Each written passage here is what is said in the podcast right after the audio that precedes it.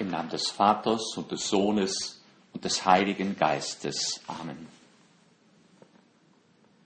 Mein Herr und mein Gott, ich glaube fest, dass du hier zugegen bist, dass du mich siehst, dass du mich hörst. Ich bete dich in tiefer Ehrfurcht an. Ich bitte dich um Verzeihung für meine Sünden und um die Gnade, diese Zeit des Gebetes so zu halten, dass sie mir Frucht bringt. Maria, meine unbefleckte Mutter, heiliger Josef, mein Vater und Herr, mein Schutzengel, bittet für mich.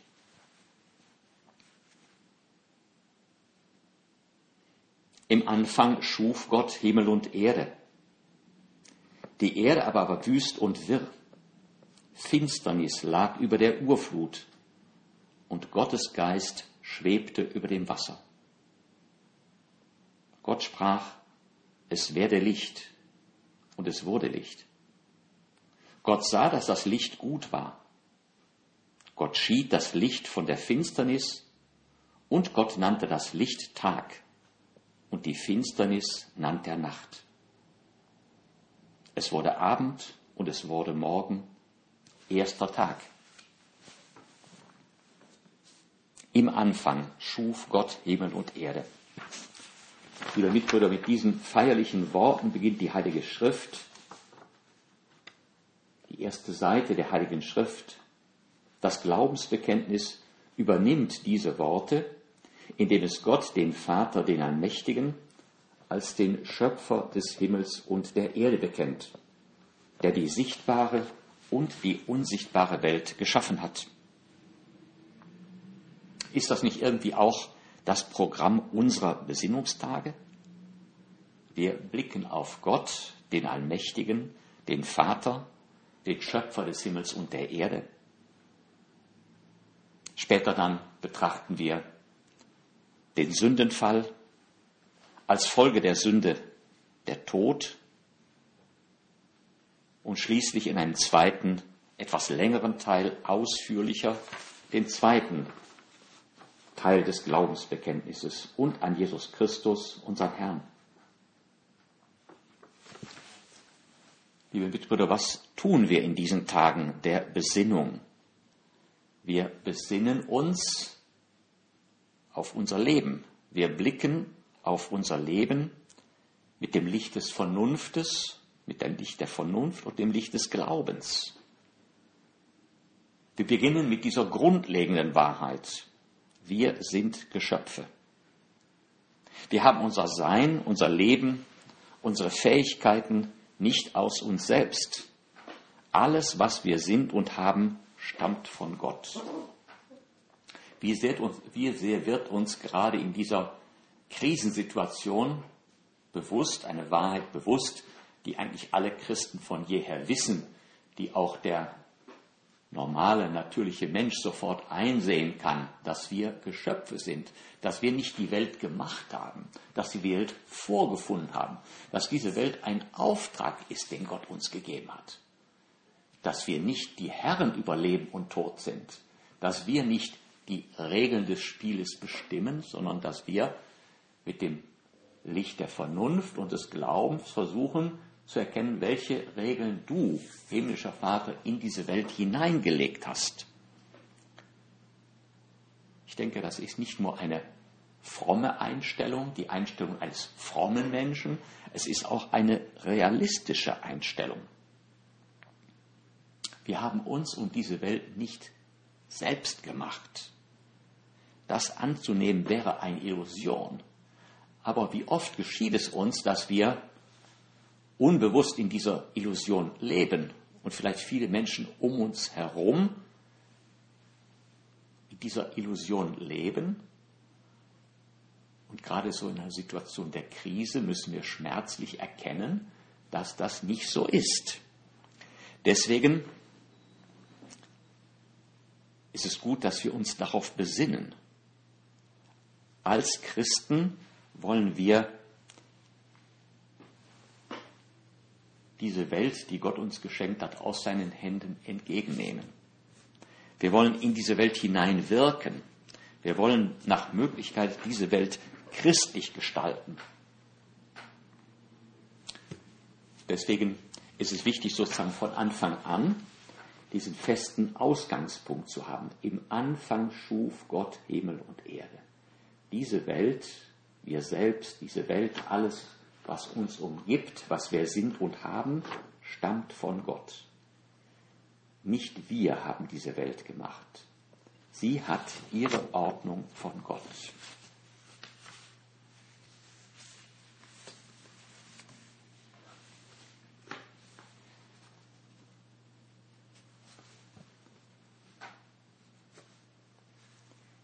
Der Katechismus der katholischen Kirche sagt, die Katechese über die Schöpfung ist entscheidend wichtig. Sie betrifft ja die Grundlagen des menschlichen und des christlichen Lebens.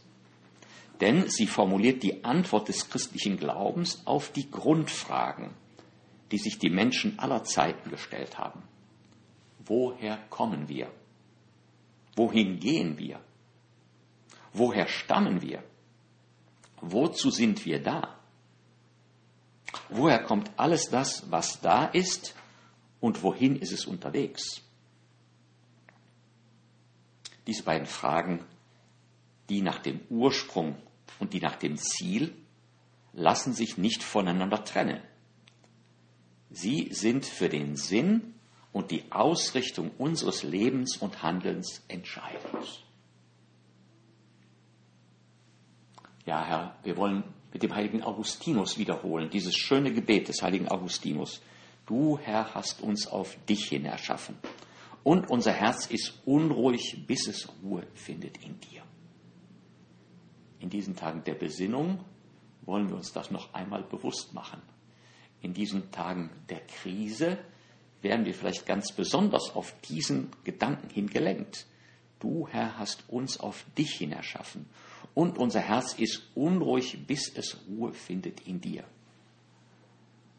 Der Mensch ist von Haus aus ein Gottsucher. Seit der Mensch Vernunft hat, Vernunftgebrauch hat, sobald er da ist, ist er auf der Suche nach Gott. Wie wichtig ist das auch für unser Apostolat, für unsere Mission, für unser, unsere Sendung, unser pastorales Wirken. Die Menschen suchen nach Gott. Wir wollen ihnen dabei helfen. Im Anfang schuf Gott Himmel und Erde. Ja, gerade die Frage nach den Ursprüngen der Welt und des Menschen ist auch der Gegenstand zahlreicher wissenschaftlicher Forschung. Diese Wissenschaften, die heutzutage in einem, einen großen Rang haben, die eine wichtige Bedeutung haben, auch jetzt in diesen Tagen der Krise, die Wissenschaften, die unsere Kenntnis über das Alter und die Ausmaße des Universums unerhört bereichert haben. Wir können sagen, wie viel mehr wissen wir als der Autor des, der ersten Seiten, der Schriftsteller der ersten Seiten der Bibel. Im Anfang schuf Gott Himmel und Erde. Gott, der die Welt in sechs Tagen geschaffen hat, am siebten Tag den Sabbat gestiftet hat wie wir wissen sehr viel mehr über das Alter, die Ausmaße, über das Werden der Lebensformen. Das wissen wir alles viel mehr. Aber dadurch ist gerade diese Grundwahrheit noch einmal bestätigt worden. Gerade für uns. Die Welt hat ungeheure Dimensionen. Gewissermaßen sie ist für uns irgendwie unendlich geworden. Und in allem lebt und webt das göttliche Wort, dieser Logos. Es ist alles wunderbar geordnet. Und je mehr wir diese wunderbare Ordnung entdecken,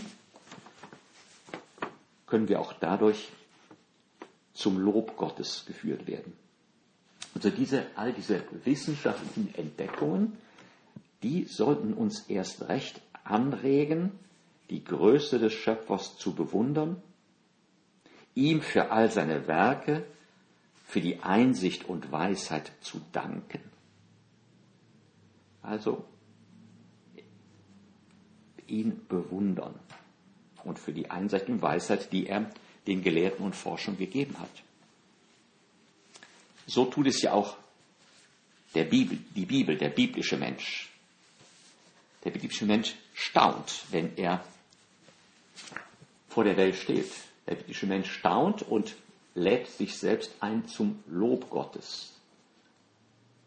So sagt der Psalmist, Halleluja, lobt den Herrn vom Himmel her, lobt ihn in den Höhen, lobt ihn all seine Engel, lobt ihn all seine Scharen, lobt ihn Sonn und Mond, lobt ihn all ihr leuchtenden Sterne, lobt ihn alle Himmel und ihr Wasser über den Himmel.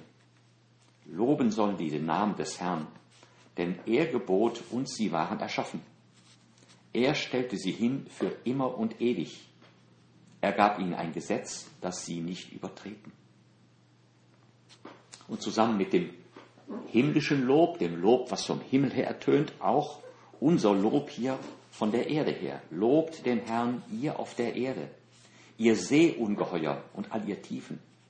Feuer und Hagel, Schnee und Nebel, du Sturmwind, der sein Wort verzieht, ihr Berge und ihr Hügel, ihr Fruchtbäume und alle Zedern, ihr wilden Tiere und alles Vieh, Kriechtiere und gefiederte Vögel, ihr Könige der Erden und alle Völker, ihr Fürsten und alle Richter auf Erden, ihr jungen Männer und auch ihr Mädchen, ihr Alten mit den Jungen, loben sollen sie den Namen des Herrn, denn sein Name allein ist erhaben, seine Hoheit strahlt über Himmel und Erde.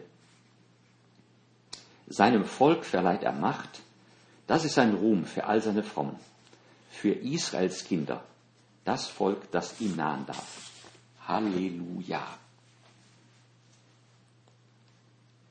Dank, Staunen. Im Anfang schuf Gott Himmel und Erde. Der Katechismus der katholischen Kirche sagt, drei Dinge sind in diesen ersten Worten der Schrift ausgesagt.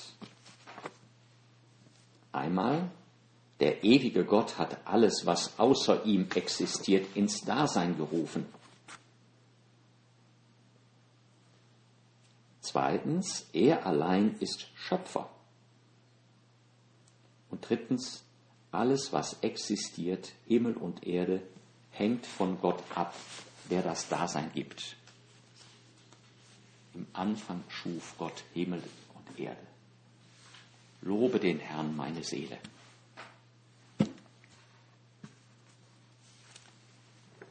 Im 19. Jahrhundert hat Matthias Eberhard, Professor für Dogmatik am Priesterseminar in Trier, eine Reihe von exegetischen, hobiletischen Vorträgen über die Genesis gehalten. Er sagt an einer Stelle, habt ihr jemals bedacht, was das heißt, erschaffen? Ein unsichtbares Wesen, ein unendlicher Geist, ewig selig in seinem eigenen inneren Leben, sieht von Ewigkeit eine ganze Welt in seinen Gedanken vor sich stehen und er will gleichsam eines Tages in seinem göttlichen Leben, dass die ganze sichtbare Welt entstehe. Er will. Und das Licht webt seine Strahlen über die Schöpfung. Er will nur. Und sein Wille jagt die Meere in ihre Grenzen und es regt sich das bunte Leben der Pflanzenwelt und der Tierwelt. Es füllt Berge und Täler, die Wälder und die Fluren. Er will nur. Und zahllose Sterne schlagen ihre glänzenden Augen am Himmelsgewölbe auf, in einer Schönheit des Lichtes, welcher Jahrhunderte nichts von ihrem Glanz rauben können. Eine solche Kraft des Willens übersteigt alles unendlich, was wir im irdischen Leben beobachten und erfahren können. Wir können nur Dinge und Kräfte verbinden und trennen. Neues erschaffen können wir nicht. Wer nur ein Staubkorn erschaffen könnte, hätte eine Macht, die alle Macht der Erde übersteigt. Im Anfang schuf Gott Himmel und Erde. der ewige Gott, hat alles, was außer ihm existiert, ins Dasein gerufen. Nur du, Herr, bist aus dir selbst heraus. Wir alle stammen von dir. Alles, was existiert, Himmel und Erde, hängt von Gott ab, der allem, uns allen und allen Dingen das Dasein gibt. Was folgt daraus für unser praktisches Leben, für unser christliches Leben?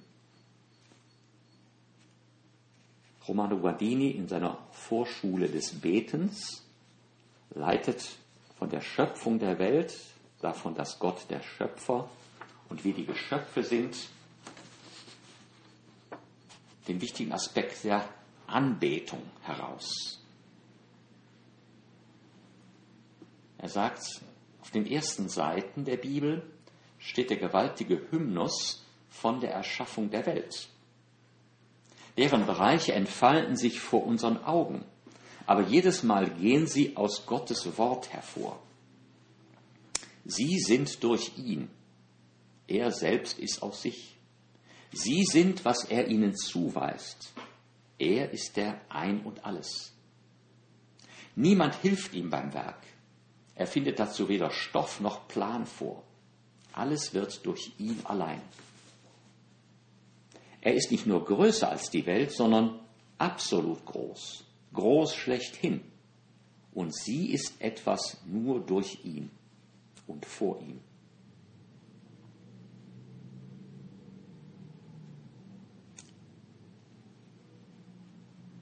Von vor dieser Größe beugt sich der Mensch. Aber nicht nur tatsächlich, indem er der Kleine ihr nachgibt, sondern von innen her, im Raum der Andacht, in Frömmigkeit. Und nicht nur bis zu einem gewissen Grad, auch nicht nur sehr tief oder sehr bereitwillig, sondern ganz, endgültig, als Geschöpf vor dem Schöpfer. Das heißt, er betet an. Ich bete dich in tiefer Ehrfurcht an. Wie gut tut es uns in diesen Tagen der Besinnung, immer wieder Gott, unseren Schöpfer, unseren himmlischen Vater anzubeten ihm die gebührende Ehre zu erweisen, ihn zu loben und zu preisen, ihn in unserem Bewusstsein als den herausstellen, den er ja eigentlich ist, unser Ein und alles.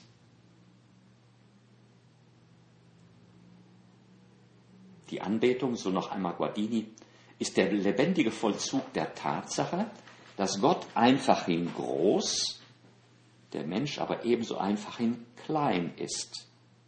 Dass Gott durch sich und in sich, der Mensch aber durch Gott und in Gottes Macht besteht. Wir könnten sagen, das ist die eigentliche Demut, die dem Menschen gebührt. Diese Demut, die ja Wahrheit ist, in der Wahrheit sein, sich nicht einbilden, dass wir so wichtig sind. Nein, wir sind nicht wichtig. Wir sind vor Gott der ganz Kleine. Alles, was wir sind und haben, kommt von ihm.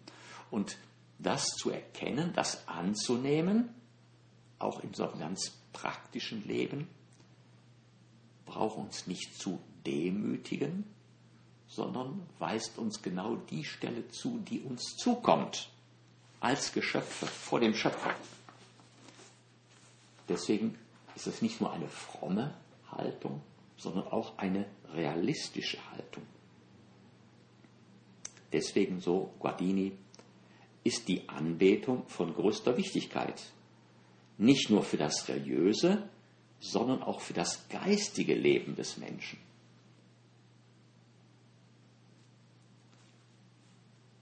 Wenn wir anbeten, dann wird Wahrheit in uns, Wahrheit des Lebens, wenn wir anbeten, dann kommen die Beziehungen des Daseins in Ordnung und die Maße werden richtig gestellt.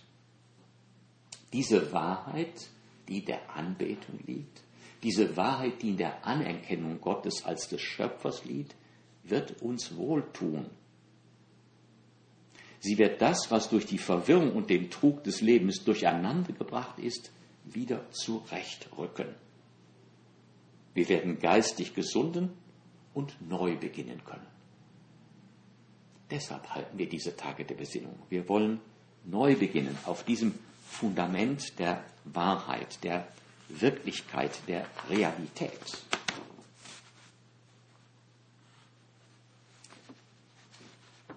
Im Anfang schuf Gott Himmel und Erde.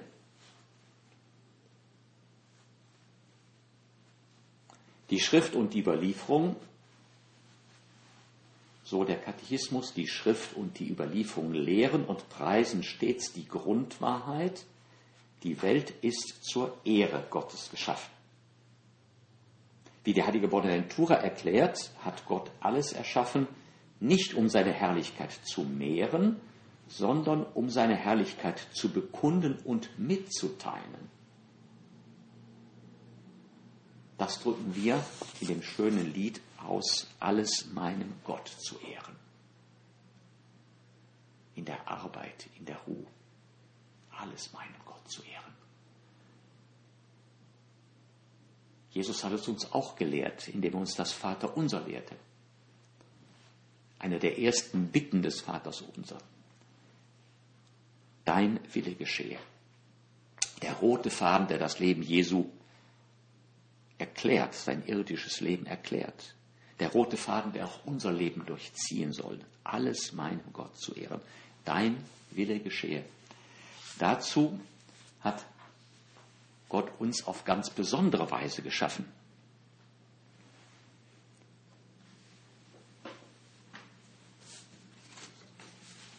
Hören wir noch einmal Matthias Eberhard über die Erschaffung des Menschen, die da stur steht vor unserem staunenden Auge in all ihrer ersten frischen Schönheit. Nur der Mensch ist noch nicht da. Es fehlt der Mensch. Damit fehlt der Natur der Geist, der sie sinnend beschaut und ihren Ursprung, ihr Wesen, ihren Zweck ergründet. Denn die Sterne sehen die Schöpfung nicht, obgleich sie so klar ins Weltall hinausschauen. Und auch die Tiere dringen nicht denken ein in erschaffene Wesen. Bei ihnen schaut kein ergründender Geist durch die Augen hinaus in die Schöpfung. Ihr Auge gleitet aus an der Außenseite, an der Oberfläche der Dinge. Die ganze Natur ohne den Menschen ist wie ein Antlitz ohne Augen. Der Mensch ist nicht da. Damit fehlt ein Wesen, das inmitten dieser Güter der Erde und dieser ganzen sichtbaren Natur wahrhaft glückselig werden kann. Der Mensch ist nicht da, damit fehlt auf Erden das Wesen, das für die ganze geschaffene Natur dem Schöpfer Preis und Ehre bringt. Zwar ist es wahr, alle Geschöpfe sind da zur Ehre Gottes und zollen ihm auch wirklich diese Ehre in ihrer Art. Keines bleibt sie ihm schuldig. Ihm zu Ehren heben sich die Berge und senken sich die Täler, ihm zu Ehren spielen die Mücken im Sonnenschein, wie das Meerungetüm im Seesturm.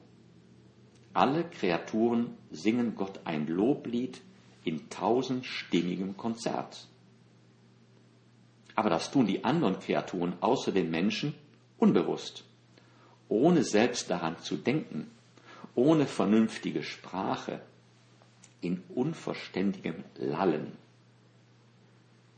Es fehlt der Schöpfung ihr Auge, ihr Herz, ihr Licht und ihre Krone. Da werden wir von der Heiligen Schrift in den Himmel geführt und sehen, wie der Schöpfer mit sich zu Rate geht. Es sind Worte voll Geheimnis, die wir hören. Er spricht nicht, es werde der Mensch, sondern lasst uns Menschen machen. Alles meinem Gott zu ehren.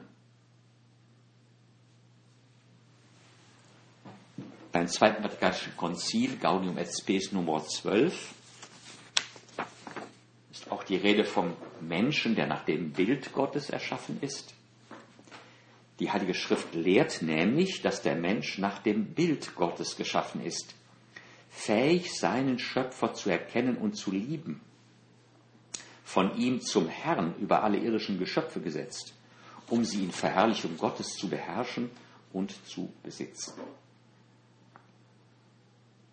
Das Staunen des Psalmisten vor den Menschen, vor dem Geheimnis des Menschen. Was ist der Mensch, dass du seiner gedenkst? Oder des Menschen Kind, dass du dich seiner annimmst? Wenig geringer als Engel hast du ihn gemacht, mit Ehre und Herrlichkeit ihn gekrönt und ihn über das Werk deiner Hände gesetzt. Alles hast du ihm zu Füßen gelegt. Ja, himmlischer Vater, du hast uns nach deinem Bild geschaffen. Du hast uns Anteil gegeben an deinem Verstand, an deiner Vernunft, an deiner Intelligenz. Du hast uns Anteil gegeben an deiner Freiheit, an deinem freien Willen. Wir sind Herren über uns selbst, über unsere Handlungen. Wir können dich erkennen, wir können dich lieben, wir können dir dienen und so einst für immer bei dir sein. Das ist der Grund, warum du uns frei geschaffen hast. Dich zu erkennen, dich zu lieben, dir zu dienen und einst für immer bei dir zu sein. Deshalb hast du uns die Freiheit geschenkt im Unterschied zu allen anderen Geschöpfen, zu allen anderen irdischen Geschöpfen. Freiheit und Verantwortung. Deswegen müssen wir dir mit unserem ganzen Leben antworten, Antwort geben.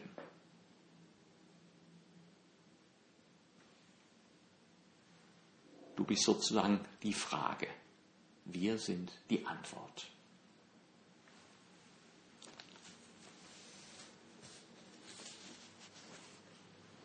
Gott sah alles, was er gemacht hatte. Es war sehr gut.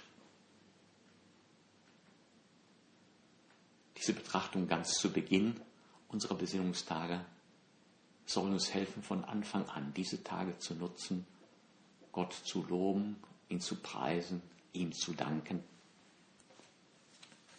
Voller Staunen auf die Welt zu schauen, die Gott erschaffen hat, voller Staunen auf den Menschen zu schauen, voller Staunen in uns zu schauen,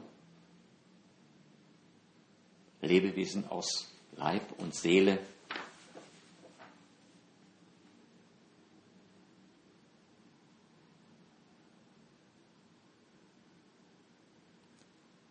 Wir fragen uns in unserer Gewissenserforschung,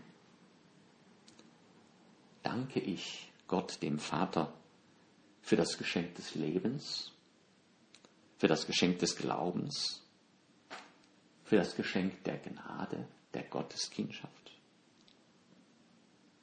Danke ich ihm für alle guten Gaben, die wir täglich von ihm empfangen? Frage ich mich im Laufe des Tages, jetzt in diesen Tagen der Besinnung, was Gott, mein himmlischer Vater, von mir erwartet? Läutere ich meine Absicht, gerade bei meiner Arbeit, um alles zur Ehre Gottes zu tun? Setze ich die Freiheit, die du, himmlischer Vater, mir geschenkt hast, für das Gute ein? Weise ich mich verantwortlich für meine Familie, für die Gesellschaft, für die Kirche, in der ich lebe?